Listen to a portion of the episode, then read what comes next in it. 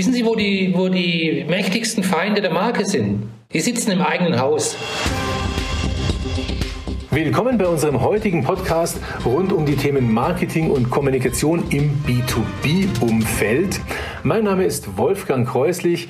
Ich bin Leiter der Redaktion Kundenprojekte bei MI Connect. MI Connect, ehemals Verlag Moderne Industrie, ist eines der renommiertesten Medienhäuser für den Bereich Industrie. Wir heißen seit einiger Zeit MI Connect, weil das genau das ist, was wir machen. Wir verbinden B2B-Zielgruppen. Wir sind Industrievernetzer. Mein Gast heute ist Horst-Dieter Kraus. Er ist Leiter Marketing und Kommunikation und Vice President beim Automatisierungsspezialisten Pilz. Herr Kraus, herzlich willkommen. Grüß Gott, Herr Kreuslich. Bevor ich zu Ihnen als Person vielleicht noch etwas näher komme, eine ganz nette Geschichte. Ich habe mir eigentlich immer gedacht, dass wenn wir mal einen Podcast machen, die Idee hatte ich ja schon mal länger, dann würde ich wahrscheinlich Sie besuchen oder Sie würden vielleicht zu mir kommen und wir würden irgendwo sitzen, ein Gläschen Wein trinken. Jetzt ist die Situation eine andere. Wir haben die Corona-Lockdown-Situation und wir sitzen uns am Bildschirm gegenüber, 200 Kilometer entfernt voneinander. Deswegen gleich meine erste Frage an Sie. Klappt das mit diesen digitalen Tools? Äh, sind Sie da ins kalte Wasser geschmissen worden oder haben Sie eigentlich ohnehin schon länger mit, mit diesen Kooperationstools wie Teams gearbeitet? Naja, also um, um ehrlich zu sein, hat das äh, Thema Teams bei uns erst den richtigen Schub bekommen, als eben das Thema Corona und damit einhergehend die, die Homeoffices äh, Themen kamen. Und damit habe ich auch näher Kontakt dazu bekommen. Vorher hatte ich das nicht so oft. Äh, muss sagen, es hat einen richtigen Schub gegeben. Äh, und ich bin sehr angetan davon, wie gut es doch funktioniert, Teams. Ob ich nun jetzt wie heute im Büro bin, mit Ihnen kommuniziere oder mit meinen Mitarbeitern, die im Homeoffice sind oder vielleicht auch hier auf dem Firmengelände in den verschiedenen Gebäuden mit den äh, Kollegen, das funktioniert schon gut. Ähm, es ist auch so, dass weniger ähm, diskutiert wird, weil immer nur einer reden kann. Äh, das trägt natürlich auch so ein bisschen zu einer Disziplin bei, das ist auch sehr schön. Was man natürlich sagen muss, auf der anderen Seite, wenn Sie den ganzen Tag solche Teamsbesprechungen haben, das ist schon anstrengend. Gell? Mhm, absolut, ja, geht mir auch so. Also wir haben das ähnlich, wir sind auch im Homeoffice sehr stark und äh, den ganzen Tag oder sehr oft eben am Bildschirm mit, mit irgendwelchen Menschen zusammen und das ist, es ist anders. Es fehlt manchmal so dieser kleine Kaffee, Klatsch zwischendrin auch ein bisschen. Ja, also da, als, als ich selber, ich war aus Österreich gekommen bin, war ich zwei Wochen lang zu Hause in Quarantäne und das war ganz ungewohnt. Und die erste Woche, das war alles wunderbar. Aber nach der zweiten Woche habe ich langsam gemerkt, es fehlt mir eigentlich auch mal das kleine Schwätzchen zwischendrin oder einfach das Körperliche, dass man einfach den anderen auch körperlich wahrnehmen kann. Äh, dieses hat dann am Ende des Tages noch gefehlt. Ja, das ist was, diese ganze Digitalisierung, auch Corona, das vielleicht auch das Marketing verändert und darum soll es heute ein bisschen gehen. Äh, deswegen jetzt zwei, drei Worte noch zu Ihnen. Herr Kraus, Sie haben eine kaufmännische Ausbildung gemacht und nach Ihrem Wehrdienst ein Studium äh, in Pforzheim absolviert, äh, BWL mit Schwerpunkt Absatzwirtschaft. Ja. Dann waren Sie im Vertrieb bei Siemens Nixdorf und Leiter Marketing Services bei einem Schweizer Automatisierungsunternehmen und sind, wenn ich es richtig gerechnet habe, seit, glaube ich, 26 Jahren Leiter Marketing und Kommunikation bei Pilz. Ist das so richtig? Ja, das, das ist richtig. Ähm, das werden jetzt im, am 1. Oktober werden das tatsächlich 26 Jahre, die ich ja. bei Pilz bin. Und ich möchte eigentlich keins davon missen, weil ich eigentlich nach wie vor äh, mit, mit der Arbeit, die ich hier machen darf, äh, sehr großen Spaß macht. Mhm. Bevor wir in die Retrospektive ein bisschen gehen und äh, auf, auf ein paar Jahre, die Sie das Marketing im B2B-Bereich ja überblicken, äh, zurückschauen, vielleicht nochmal der Blick aktuell in die aktuelle Situation oder sogar ein Stück nach vorne. Corona, diese ganze Digitalisierung, wir stellen auf neue Tools um. Hat das auch Ihr Marketing bei Pilz verändert? Gehen Sie jetzt anders gedanklich an das Thema Marketing ran oder ist das jetzt einfach bloß, dass die Tools sich ändern? Also nicht unmittelbar aufgrund, also unser Marketing verändert sich nicht äh, grundlegend höchstens situativ äh, aufgrund von Corona, dass wir zum Beispiel natürlich große Messen, das wissen Sie auch, Herr Kreuslich, große wichtige Messen sind abgesagt worden, zum Beispiel die Hannover Messe oder auch die Interpack. Äh, das verschiebt sich dann alles ins nächste Jahr. Das wird auch budgettechnisch nochmal eine Herausforderung werden fürs nächste Jahr, weil wir dann einfach auch, auch vom Handling her äh, eine Verdichtung haben, was die Messen angeht. Aber das Marketing an sich hat sich durch Corona mhm bis auf jetzt die interne Kommunikation mit Teams nicht so wesentlich verändert. Was wir allerdings natürlich schon seit Jahren oder in den letzten sage ich mal, Jahren feststellen, ist die zunehmende Digitalisierung im Marketing. Und damit einhergehend natürlich auch die ganze Komplexität. Äh, ich, ich, erinnere mich noch, als ich im Marketing angefangen habe, da war das alles noch relativ überschaubar. Da gab es letztendlich Prospekte, da gab es dann äh, Messen, da gab es dann Verkaufsförderungsaktionen und solche Dinge. Von Suchmaschinenoptimierung, von Suchmaschinen-Advertising, von äh, Podcasts, so wie wir das jetzt machen, äh, war da natürlich noch lange keine Rede. Also die Komplexität im Marketing und ähm, hat zugenommen.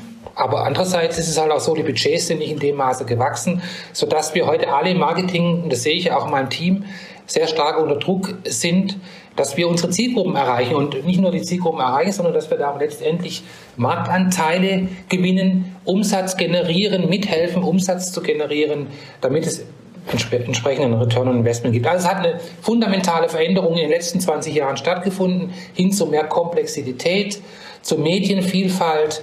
Äh, damit umzugehen ist schon eine Herausforderung. Aber gleichzeitig macht es natürlich auch Spaß. Aber jetzt darf ich da mal kritisch nachhaken, auch weil ich weiß, dass Sie ähm, einen, einen Lehrauftrag haben an der Universität Hohenheim, wo es äh, auch um das Thema Marketing geht. Deswegen mal die kritische Frage. Glauben Sie, dass das Marketing mit seiner Komplexität, Targeting, was man machen kann, präzise Ansprache von Zielgruppen, das genaue Tracking und so weiter, macht das das Marketing besser.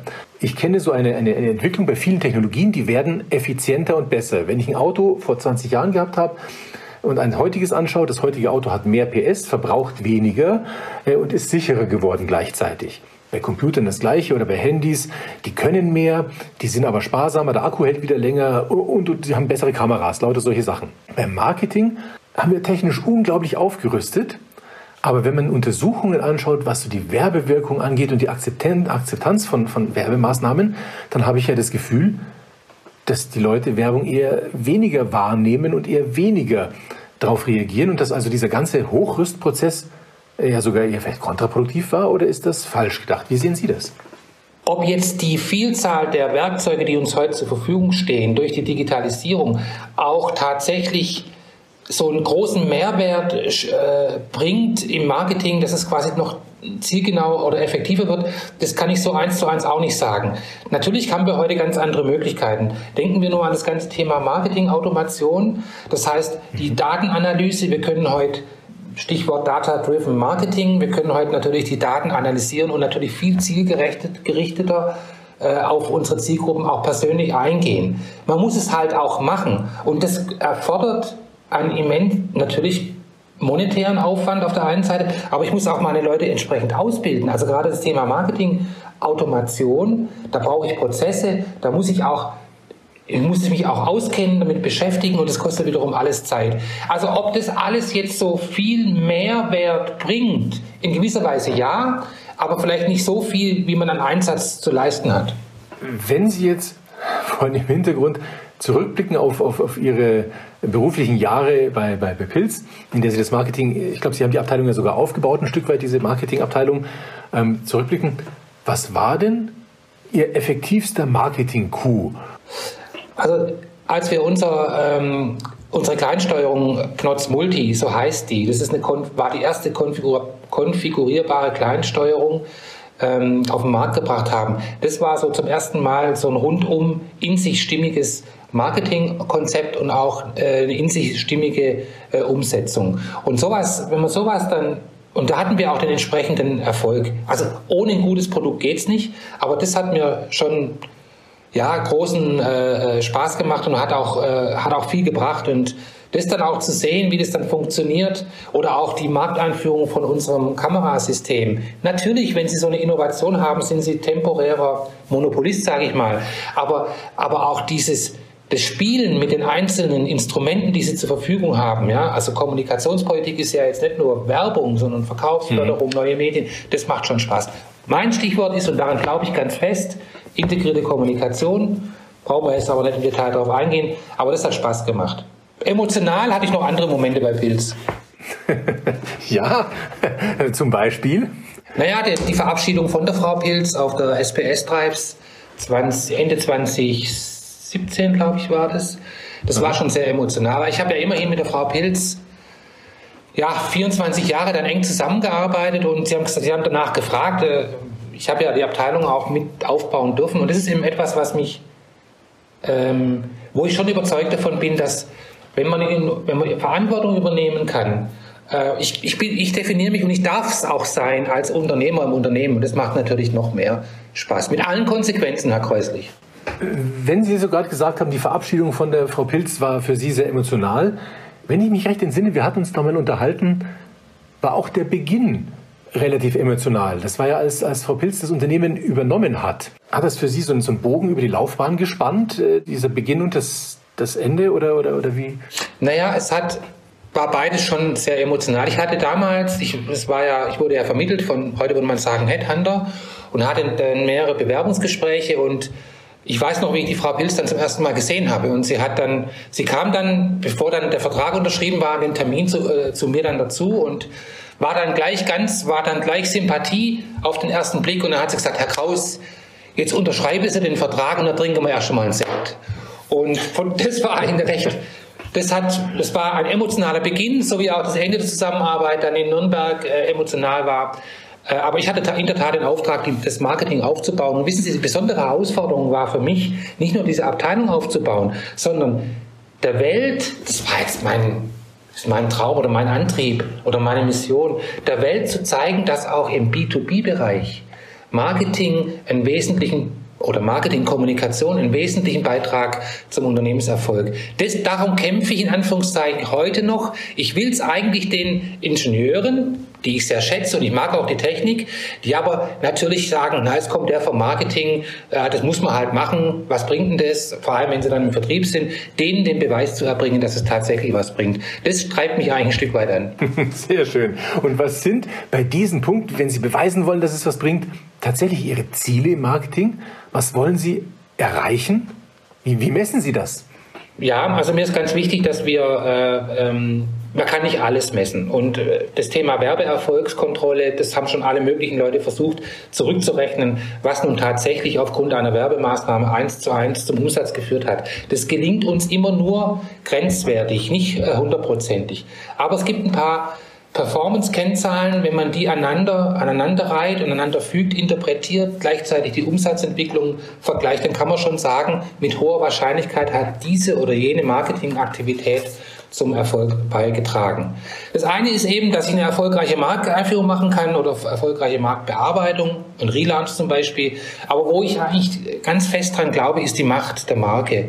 Das, davon mhm. bin ich felsenfest überzeugt, dass wenn ich eine starke Marke aufgebaut habe, und die Marke ist ja nichts anderes wie ein Versprechen, wenn ich das durchhalte, konsequent, es mangelt oft an Konsequenz, aber wenn ich eine Marke aufgebaut habe, dann, dann werde ich auch erfolgreich sein.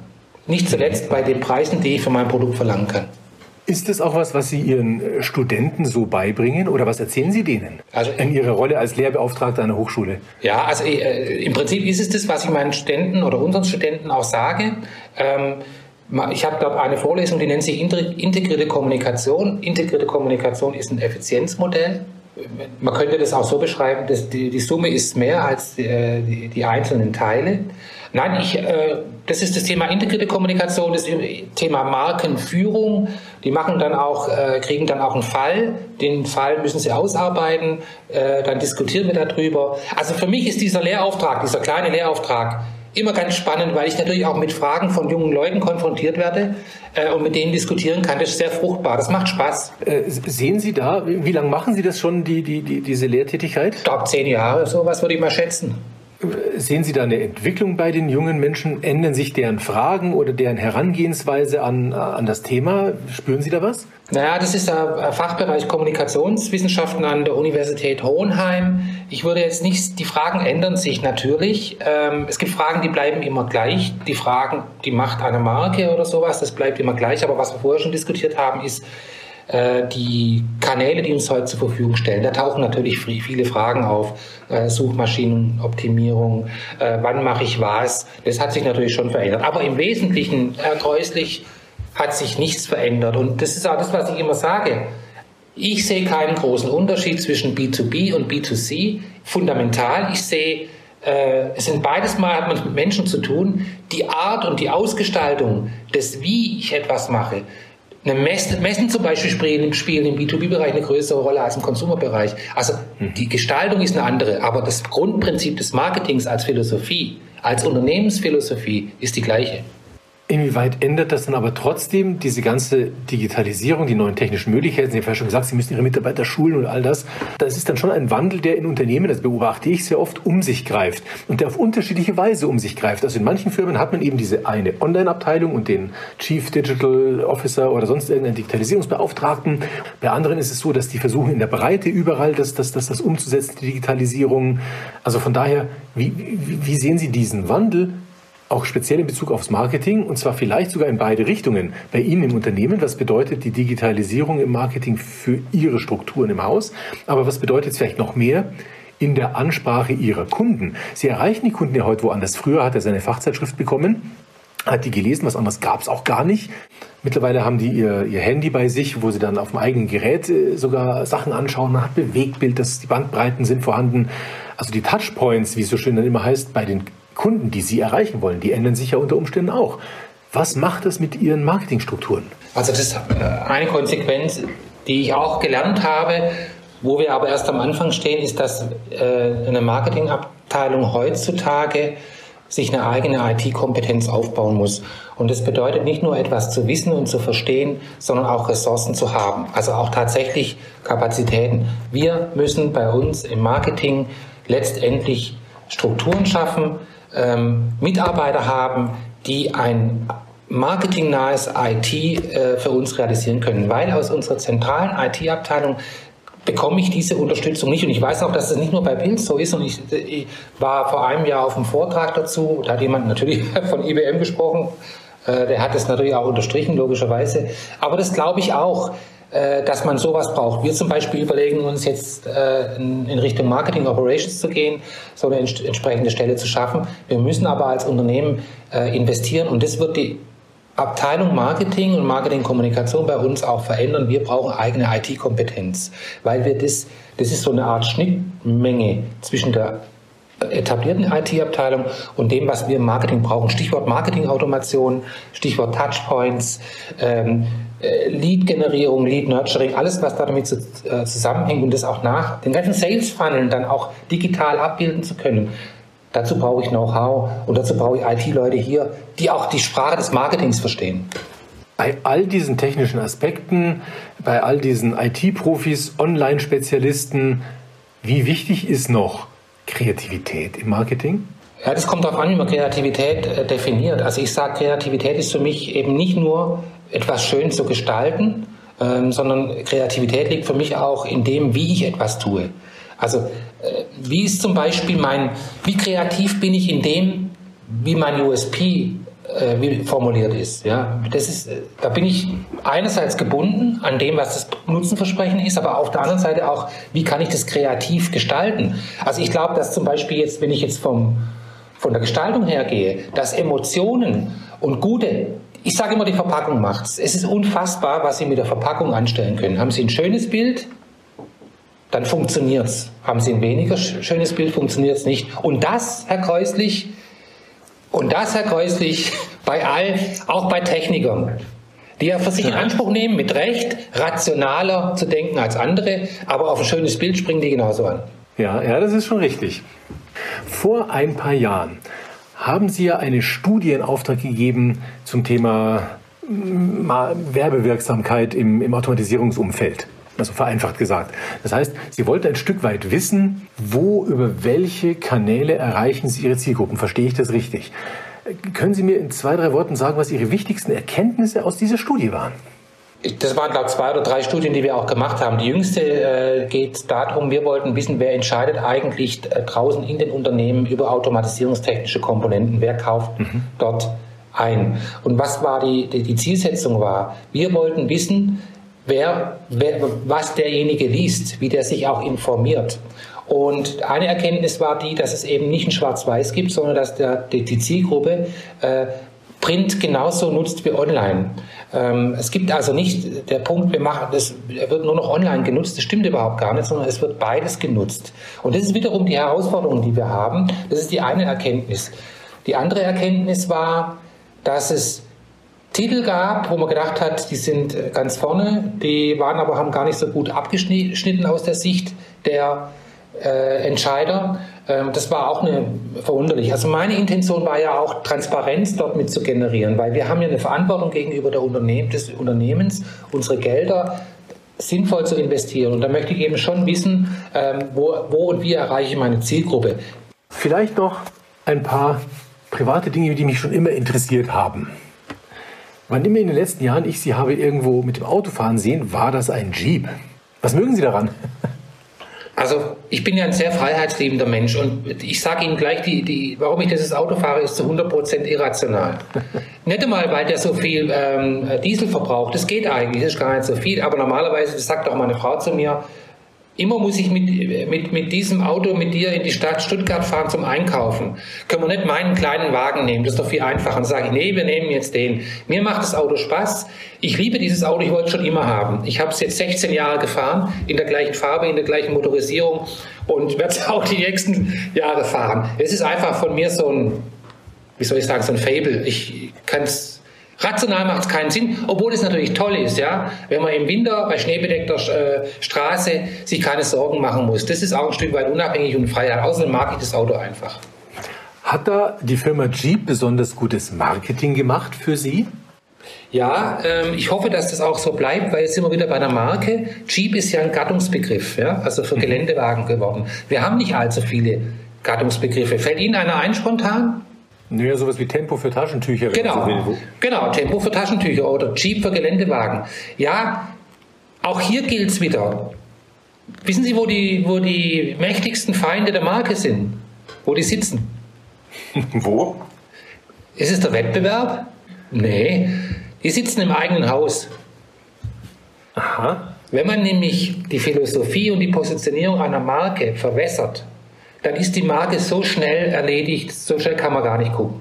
Also wenn Sie an dem Versprechen rumschrauben oder am Preis rumschrauben, an der Qualität oder an der Ausrichtung des oder die Zielgruppe, die Erwartung der Zielgruppe nicht mehr treffen, weil sie sagen, jetzt machen wir mal was ganz anderes. Ich sage nur Stichwort Rittersport, quadratisch praktisch gut. Mhm. Haben sie eine Zeit lang auch nicht mehr gemacht gehabt. Jetzt sind sie wieder dort angekommen. Stabilität ist auch eine gewisse Markenaussage. Und Jeep hat es eigentlich ganz gut hinbekommen. Sie mögen dann dabei bleiben. Aber wie ist das dann, wenn Sie sagen, von innen sitzt die Gefahr oder die, die, die Feinde der Marke? Wer ist das denn? Wer will denn dann die Marke von innen verwässern? Das kann doch von innen keiner wollen. Nein, das kann auch keiner wollen. Das passiert ja auch nicht bewusst, sondern das passiert aus mangelndem Verständnis für eine Marke möglicherweise. Ja, ähm, dass man Abstriche macht beim Erscheinungsbild, dass man Abstriche macht. Ähm, schauen Sie, ein Jeep der kann nicht ein SUV sein. Er ist ein Geländewagen und das muss ich auch merken, wenn ich reinsitze. Ja, oder wenn Sie ein Mini haben, ein Mini kann keinen großen Kofferraum haben, weil die Zielgruppe eigentlich gar keinen großen Kofferraum braucht und will. Wenn jetzt aber jemand kommt und sagt, komm, lass uns doch bei der nächsten Mini-Generation den Kofferraum größer machen, damit man mehr reinbekommt, dann wird das Marken und das Versprechen verwässert. Wenn ein Jeep kein amerikanisches Auto mehr ist, urwüchsig, dann ist es halt keiner mehr.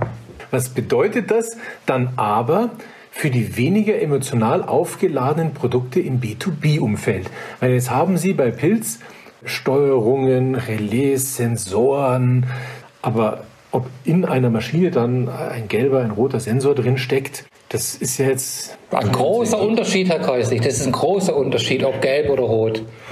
Naja, also ich sag mal so, klar, äh, die Emotionalität spielt vielleicht nicht so offensichtlich eine Rolle, aber was ganz klar ist, dass eine emotionale Kommunikation immer besser und schneller wirkt, effektiver ist als eine rationale. Denn wir sind Menschen, wir haben Gefühle. Und wenn Sie sagen, ja, ist denn das so entscheidend oder ist das so wichtig oder spielt das eine große Rolle im, äh, jetzt gerade im Automatisierungsbereich? Ich glaube schon. Und vor allem, wir haben natürlich eins als Pilz, wir haben ein sehr emotionales Thema und das ist Sicherheit. Und wir sehen gerade jetzt in diesen Zeiten Corona, wo wo die Sicherheit vielleicht fehlt, wie uns das alle emotional betrifft. Und wenn man mal gesehen hat, wenn ein Unfall passiert, wie man dann doch emotional betroffen ist, dann ist Sicherheit sicherlich was Nachhaltiges und was ganz Wichtiges. Und dann, da ist halt schon eine gewisse Differenzierung auch da. Derjenige, der sich für eine Steuerung entscheidet, entscheidet ja nicht für sich selbst im Normalfall, sondern für sein Unternehmen und übernimmt damit auch Verantwortung. Und äh, ich glaube fest daran, dass wenn es uns gelingt, eine Marke zu haben, die für bestimmte Werte steht, dass die Entscheidung auf Seiten der, des Kunden oder des Entscheidungsträgers, dass die dahin geht, wo eine starke Marke mit einem Versprechen dahinter steht, welches Versprechen auch immer, dass dann diese, dass er sich dann auch für diese Marke entscheidet. Ähm, nobody was ever fired by buying an IBM. Wenn Sie sich für einen Marktführer entscheiden, haben Sie vielleicht später, auch wenn was schief läuft, für sich selber kein Problem. Sehr ja, schwarz-weiß. Sehr schwarz-weiß. Ja, ja, interessant. Interessant. Jetzt darf ich aber, weil Sie gerade das Thema Sicherheit noch angesprochen haben, auf ein, ich sag, halb aktuelles Thema mal kommen, das Sie bei Pilz im vergangenen Herbst betroffen hat. Ein Sicherheitsvorfall. Sie wie etliche andere Unternehmen auch wurden Angr äh, Opfer eines Hackerangriffs. War das eine der äh, schrecklichsten Situationen im Berufsleben oder war das eigentlich gar nicht so wild? Wie war das?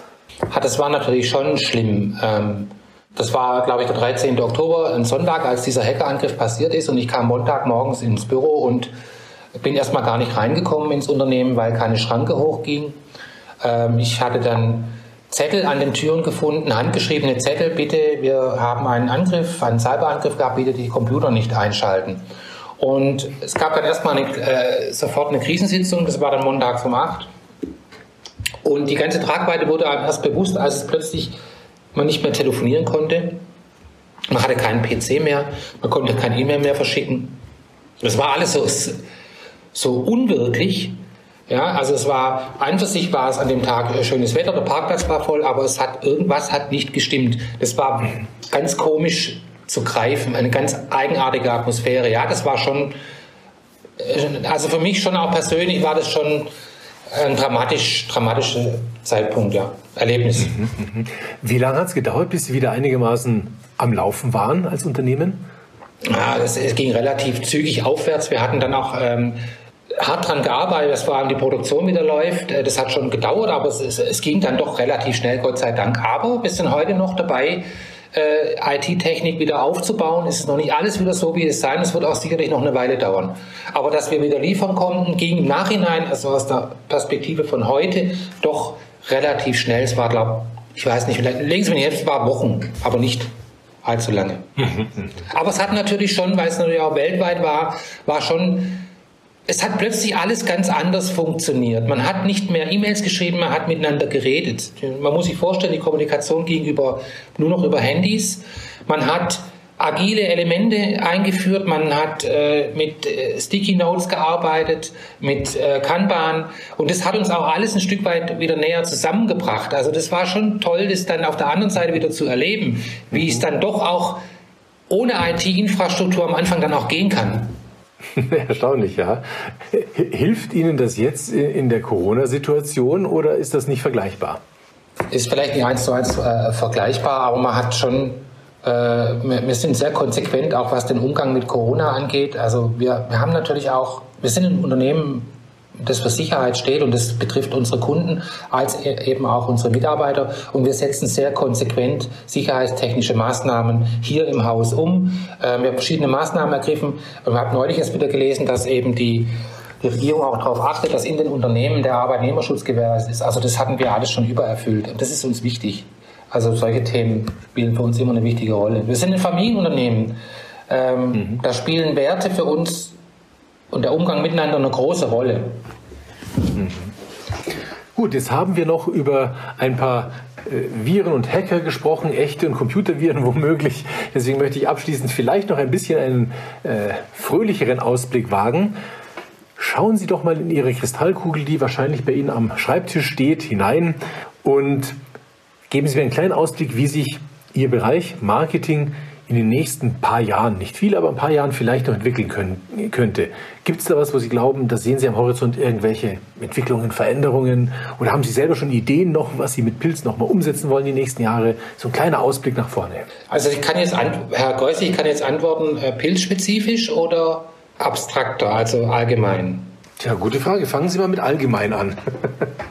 Also ich glaube, das, was wir vorher gesagt haben ähm, mit der Digitalisierung, das wird uns schon sehr stark verändern. Wir werden hier viel mehr investieren müssen, weil ich werde auch, wir werden auch andere Kollegen im Team haben künftig. Das wird das Marketing schon verändern. Und die Herausforderung besteht eben darin, nach wie vor alle Kanäle, die von der Zielgruppe genutzt werden. Also es ist ja so, äh, es gibt ja diesen einen Spruch, äh, der Köder muss dem Fisch schmecken und nicht dem Angler, so weit, so mhm. gut. Aber wer Karpfen fangen will, der muss zum Karpfenteich. Also heißt es, wir müssen auf den richtigen Kanälen vertreten sein und deswegen wird die Herausforderung äh, nach wie vor immer wichtiger sein, dass man eine integrierte Kommunikation realisiert.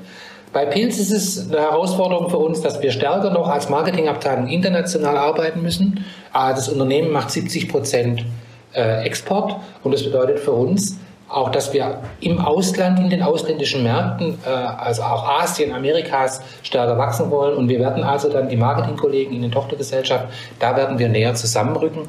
Äh, da freue ich mich auch schon drauf, da haben wir auch die ersten Schritte gemacht, aber da können wir noch Schlagkräfte werden. Das wird auch die Abteilung verändern. Ist das was, wo Sie dann sagen, dass Sie da den einzelnen Landesgesellschaften mehr Kompetenzen geben oder versuchen Sie es zentral zu organisieren? Äh, ich glaube, es geht in Richtung Zusammenarbeit, eine intensivere Zusammenarbeit. Und da hilft uns natürlich, dass wir vorher gesagt haben, auch wieder die, äh, die, die, die Digitalisierung, die, die Medien, also dass wir eben, äh, Teams einsetzen können. Das machen wir auch jetzt intensiv, verstärkt.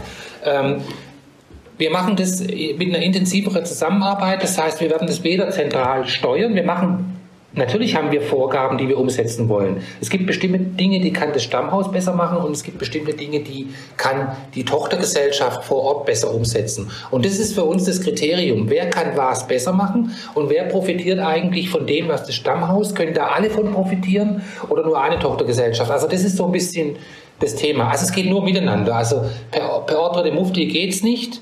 Es geht aber auch nicht so, dass jeder machen kann, was er will. Also da versuchen wir gerade näher zusammen zu rücken und Mitarbeiter von mir werden auch länger jetzt dann ins Ausland gehen, um auch zu lernen und zurückzuspielen, wie es da läuft. Im Grunde waren das so meine Fragen. Herzlichen Dank dafür schon mal. Famous Last Words. Gibt es was, was Sie der Welt noch mit auf den Weg geben wollen als letzten Satz von seinem Podcast? Die Marke ist die Botschaft. Die Marke ist die Botschaft. Das lassen wir an der Stelle dann so mal da stehen und verabschieden uns bei den Zuhörern, die diesen Podcast gelauscht haben. Ich danke Ihnen nochmal sehr herzlich, Herr Gerne. Kraus, Vielen Dank. für dieses Gespräch und ja, dann hoffe ich, dass wir uns bald mal auch wieder persönlich sehen. Freue ich mich schon drauf, Herr Kreuzlich. Vielen Dank. Und dann trinken wir mal die Flasche Wein. Ja, genau. Herzlichen Dank.